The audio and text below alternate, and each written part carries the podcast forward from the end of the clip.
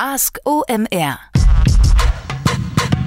Du fragst, wir antworten. Moin und herzlich willkommen zu einer neuen Folge Ask OMR. Du fragst, wir antworten. Heute wieder mit einer Report-Spezialfolge zum Thema Facebook Advertising. Mein Name ist Rolf Herrmann, ich bin der Chief Editor der OMR Reports und bei mir ist heute unser Facebook-Top-Autor Florian Litterst.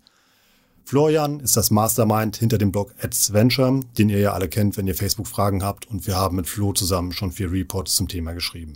Wenn es um Facebook-Fragen geht, ist Flo einfach die Instanz für mich und ihr könnt ihn alles fragen. Das habt ihr gemacht. Ihr habt uns tolle Fragen geschickt, die Flo gleich beantwortet. Ich freue mich auf die Antworten auf die spannenden Fragen. Viel Spaß. Sophie aus Dortmund möchte wissen, wie lange funkt mein Pixel nach Hause? Also wie lange kann ich Retargeting machen? Ja, also erstmal natürlich total sinnvoll, dass du dich mit dem Facebook-Pixel auseinandersetzt, was ähm, so von den ganzen Instrumenten die Grundlage quasi darstellt für performantes Advertising auf Facebook. Das heißt, der Pixel ermöglicht es dir, wie du auch geschrieben hast, zum einen Retargeting durchzuführen und auf der anderen Seite vielleicht dazu noch ganz kurz auch die Conversions erstmal zu messen, also Käufe zu messen und auch die Auslieferungsoptimierung für deine Anzeigen vorzunehmen. Das heißt, du kannst Conversion-Kampagnen um, umsetzen und Facebook liefert dann die Anzeigen an die Nutzer aus, die halt höchstwahrscheinlich eine Conversion-Wahrscheinlichkeit ähm, aufweisen. Wie lange funktioniert das Ganze?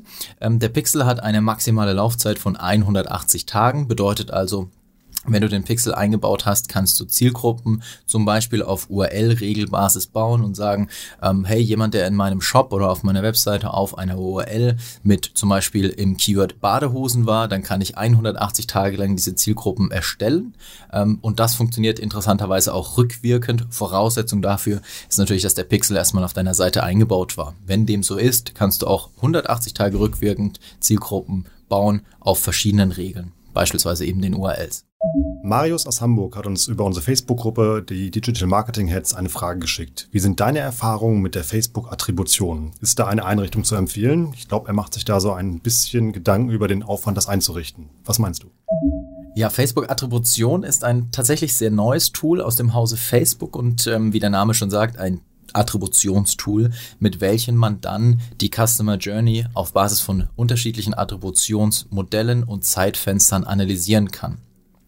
Es wirkt tatsächlich auf den ersten Blick, wenn man Facebook-Attribution einrichten möchte, vielleicht ein bisschen erschlagend, weil es halt einfach sehr viele Einstellungsmöglichkeiten gibt, aber am Ende ist es tatsächlich gar nicht so kompliziert. Schauen wir uns erstmal an, ähm, was du benötigst, damit du grundsätzlich Facebook-Attribution nutzen kannst, also das Attributionstool aus dem Hause Facebook, was entsprechend halt auch auf die ähm, Tracking-Möglichkeiten von Facebook zurückgreift, heißt also, die Nutzer auch Cross-Device erkennen kann. Aus dem Grund ist es entsprechend spannend, sich damit zu beschäftigen. Ähm, Facebook-Attribution zur Einrichtung benötigt ähm, als Voraussetzung, dass du den Pixel bei dir auf deiner Webseite eingebaut hast, also den Facebook-Pixel auf deiner Webseite integriert hast, der dann den Aufruf deiner Webseite trackt. Das ist die eine Voraussetzung. Die andere Voraussetzung ist, wenn du andere Kanäle neben deinen Facebook-Kampagnen auch dort analysieren möchtest, dass diese Kanäle oder deine Kampagnen dort mit UTM-Parametern versehen sind, du also zum Beispiel deine Search-Kampagnen oder de deine Kampagnen auf LinkedIn entsprechend vertaggt hast. Wenn das beides gegeben ist, dann ist die Einrichtung von Attribution tatsächlich eine Sache, die in wenigen Schritten eingerichtet ist. Du musst dazu eine sogenannte Branche, heißt es auf Deutsch, wenn du Facebook auf Deutsch nutzt oder den Business Manager auf Deutsch nutzt oder auf Englisch eine Line of Business einrichten und da wird dann quasi, ähm, das ist dann quasi der zentrale Hub, in dem die Daten gesammelt werden. Bedeutet also als Info noch, Facebook-Attribution kann nicht historisch auf Daten zugreifen und sammelt erst ab dem Zeitpunkt, an dem es eingerichtet wurde, die Informationen. Wenn es eingerichtet ist, dann ist es super spannend und wie gesagt, diese zwei sind äh, Voraussetzungen sind die einzigen Dinge, die du erstmal grundsätzlich brauchst für ein Basis-Setup von Attribution. Dann kannst du dir zum Beispiel anschauen, wie sieht es denn aus, wenn ich eben nicht nur eine Last-Click-Attribution für meine verschiedenen Kanäle nutze, also meine ganzen ähm, digitalen Kampagnen nicht auf Last-Click-Ebene betrachte, was entsprechend halt in Google Google Analytics in den allermeisten Fällen der Fall ist, sondern zum Beispiel auch ein positionsbasiertes Attributionsmodell verwende oder ein Zeitverlaufsmodell verwende, zum Beispiel, dass der Kanal, der vor sieben Tagen einen Touchpoint hatte, ähm, weniger Anteil an der Conversion bekommt als der Kanal, der kurz vor der Conversion war. Ähm, das ist sehr, sehr spannend. Und da kann man halt einfach auch insbesondere was die Facebook- und Instagram-Aktivitäten anbelangt, sehr interessante Insights herausziehen und halt entsprechend ähm, ja, Bewertungen betreffen, was auch Budgetentscheidungen dann am Ende beeinflusst. Ähm, Facebook-Attribution so als Attributionstool erwartet jetzt oder man sollte auch nicht erwarten, dass es die 100%ige Realität darstellt. Es soll einfach nur ein anderes Abbild der Realität zeigen, was so ein bisschen halt natürlich auch aus dieser Last-Click-Attributionsecke rausgehen soll, sodass man selber auch mal sehen kann, was würde denn passieren, wenn ich nicht nur Last-Click meine Daten anschaue, sondern halt zum Beispiel auf positionsbasierten Modellen. Und das lässt sich mit einem Klick ändern. Also diese Attributionsmodelle sind auch mit einem Klick änderbar. Das heißt, die Daten verschieben sich dann entsprechend. Und dann sehe ich halt, wie das Ganze aussieht, wer dann die Conversion bekommen würde. Und dann wahrscheinlich halt entsprechend auch, das ist der Grund natürlich auch für das Tool, bekommt Facebook oder Instagram entsprechend mehr Anteil an den Conversions, als wenn du das auf Last-Click-Ebene betrachtest.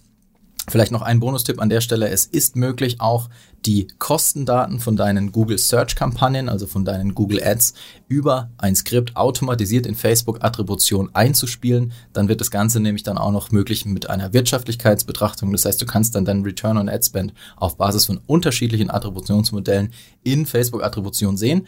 Das ist dann ein bisschen aufwendiger von der Einrichtung, aber das Basis-Setup an der Stelle tatsächlich mit wenigen Klicks eingerichtet.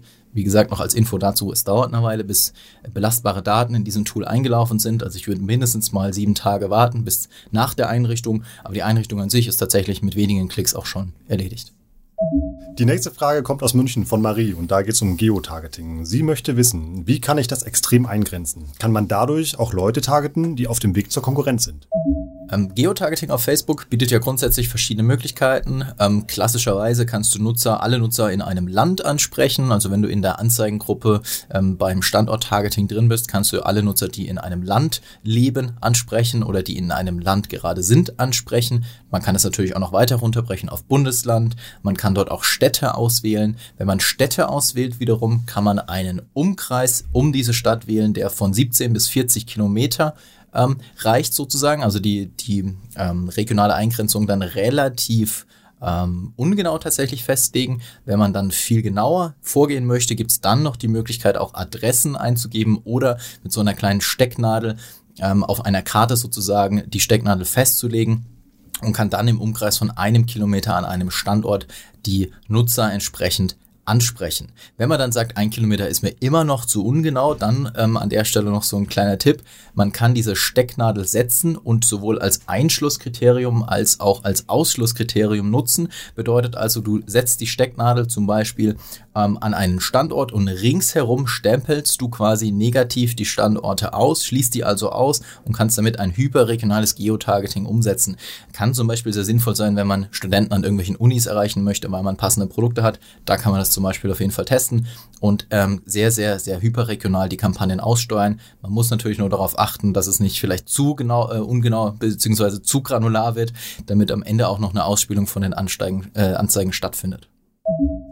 Die nächste Frage kommt von mir aus Wesel und die passt ganz gut zu der, die du eben schon beantwortet hast. Und zwar hat mir einen Sportshop und verkauft Wintersportartikel und sie möchte wissen, gibt es smarte Wege, auch schon Zielgruppen für die nächste Saison mit Facebook-Ads aufzubauen? Genau, wenn wir da nochmal ganz kurz zurückgehen auf die Frage von gerade eben, bei dem es ähm, um das Thema Geotargeting ging, dann kann man gerade bei so einem Case, wenn man sagt, ich habe einen Sportshop und verkaufe zum Beispiel Ski oder Skizubehör, das Geotargeting auf sehr kreative Art und Weise auch nutzen. Bedeutet also, man kann mit dieser Stecknadel, diese Stecknadel oder das Geotargeting beispielsweise während der Skisaison auf Skigebiete ausrichten. Das heißt also das regionale Geotargeting auf Skigebiete ausrichten. Dort dann beispielsweise eine Videoanzeige ausliefern, also eine Anzeige, die die Nutzer anspricht, die gerade dann in dem Moment in diesem Skigebiet ähm, unterwegs sind und über die Videoanzeige dann eine Zielgruppe aufbauen, also eine Video Custom Audience erstellen von den Leuten, die sich während sie im Skigebiet sind, dieses Video angesehen haben. Heißt also, die Zielgruppe entsprechend aufgrund ihres Standortes vorsegmentieren und die dann in eine Video Custom Audience hinzufügen und diese Video Custom Audience dann wiederum kann man nutzen, um die Leute anzusprechen mit zum Beispiel anzeigen für Skier oder Skizubehör. Das ist ein sehr smarter Weg, wie man mit Geotargeting beispielsweise so eine Zielgruppe erreichen kann. Rick aus Schwerte möchte gerne wissen. Ich möchte über ein White Paper mehr Leads generieren. Würdest du mir dazu raten, Lead-Ads auf Facebook zu benutzen oder über eine normale Ad meinen Traffic über eine Landingpage zu schaufeln? Ja, also grundsätzlich schauen wir uns erstmal an, ganz kurz, was sind Lead Ads und was für Vorteile haben Lead Ads. Ähm, bei Lead Ads, die jetzt übrigens auch ähm, ja, nicht mehr Lead Ad heißen am Ende, sondern Instant Formulare heißen. Das heißt, Facebook hat das Format ein bisschen umbenannt. Am Ende bleibt es aber immer noch dasselbe Instrument. Bei diesem Format hast du die ähm, Möglichkeit, dass du auf deiner Facebook-Seite oder im Facebook-Werbeanzeigen-Manager drin Formulare baust, also quasi eine kleine Landingpage baust, über welches dann das, ähm, der Kontakt oder die Leads abgefragt werden. Bedeutet zum einen, dadurch, dass das Ganze bei Facebook gehostet wird, gegenüber einer externen Landingpage, lädt dieses Formular sehr, sehr schnell. Ähm, Mobile insbesondere lädt es entsprechend sehr, sehr schnell. Und der zweite ganz, ganz große Vorteil von äh, Lead Ads wäre, dass die Informationen, die abgefragt werden, zumindest teilweise vorausgefüllt werden mit den Informationen, die die Nutzer in ihrem Facebook-Profil angegeben haben. Beispielsweise, du fragst für den Download deines White Papers Vorname, Nachname und E-Mail-Adresse ab. Diese Informationen werden vorausgefüllt mit den Infos, die der Nutzer bei Facebook angegeben hat was in der Regel dazu führt, dass die Conversion Rate von so einem Lead-Ad-Formular erfahrungsgemäß irgendwo zwischen 20 und mehr Prozent, 20 und 25 Prozent, manchmal sogar mehr liegen kann, tatsächlich. Was allerdings ähm, da so ein bisschen technisch noch eine Herausforderung darstellt, nur weil dieses Lead-Ad-Formular oder dieses Instant-Form abgegeben wurde, also der Nutzer sich eingetragen hat, hast du erstmal noch kein Double Opt-in. Bedeutet, diese Daten liegen erstmal auf deiner Facebook-Seite und die müssen durch dein E-Mail-System erstmal noch bearbeitet werden. Heißt also, der Nutzer noch angeschrieben werden mit der Opt-in-Mail und dann er dort seine Bestätigung geben.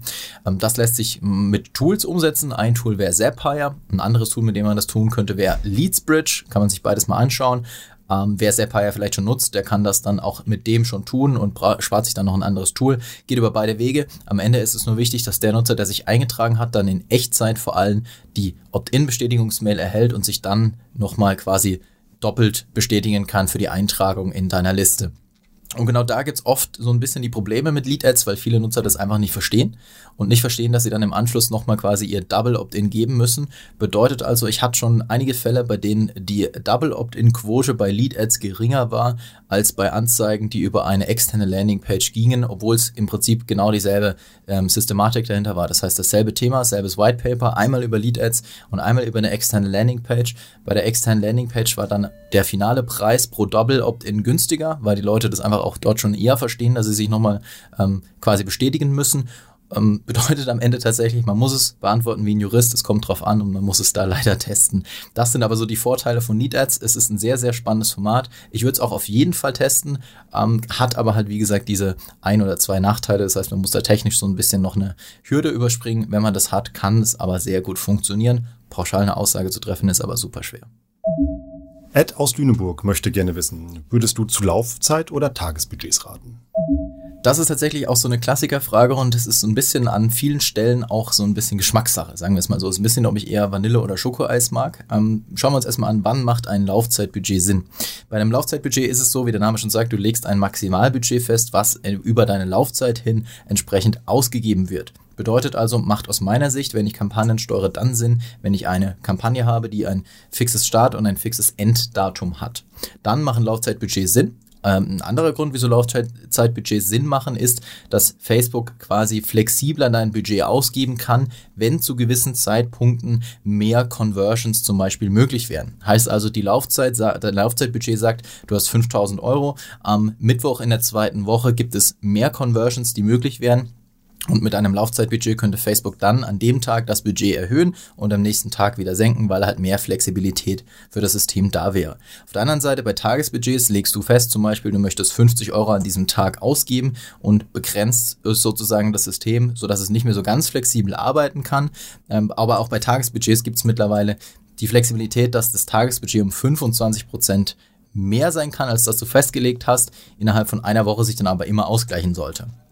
Tatsächlich ist es so, wenn man also mit Kampagnen arbeitet, die eher so ongoing ähm, ja, vonstatten gehen, zum Beispiel mit einer ongoing Prospecting-Kampagne oder mit einer Retargeting-Kampagne, meiner, meines Geschmackes nach ist es deutlich einfacher, mit Tagesbudgets zu arbeiten, weil du dann diese Kampagnen viel flexibler ähm, steuern kannst manuell. Das heißt, du kannst die Budgets erhöhen und senken, was bei Tagesbudgets einfach viel flexibler möglich ist als bei Laufzeitbudgets. Ähm, bedeutet also in der operativen, im operativen Handling von Kampagnen meiner Meinung nach mit Tagesbudgets deutlich einfacher zu arbeiten Ähm, wie gesagt, wir haben beides jetzt gerade besprochen, beides hat Vor- und Nachteile. Ich finde aber, und deswegen arbeite ich auch in den allermeisten Fällen mit Tagesbudgets, weil es flexibler ist, es ist einfacher zu steuern. Deswegen würde ich tatsächlich, außer es gibt natürlich ein begrenztes Start- und Enddatum, würde ich tatsächlich zu Tagesbudgets raten. Danke, Flo. Das waren spannende Antworten auf die Fragen, die ihr uns geschickt habt. Und wenn ihr noch mehr Insights von Flo haben wollt, schaut einfach mal auf www.omr.com/report vorbei und zieht euch da einen der Reports, die wir zusammen mit Flo geschrieben haben. Ansonsten hört bitte nicht auf, uns Fragen zu schicken. Wenn wir sie nicht beantworten, macht das super gerne der Kollege André Alper. Ich sage Tschüss aus Hamburg.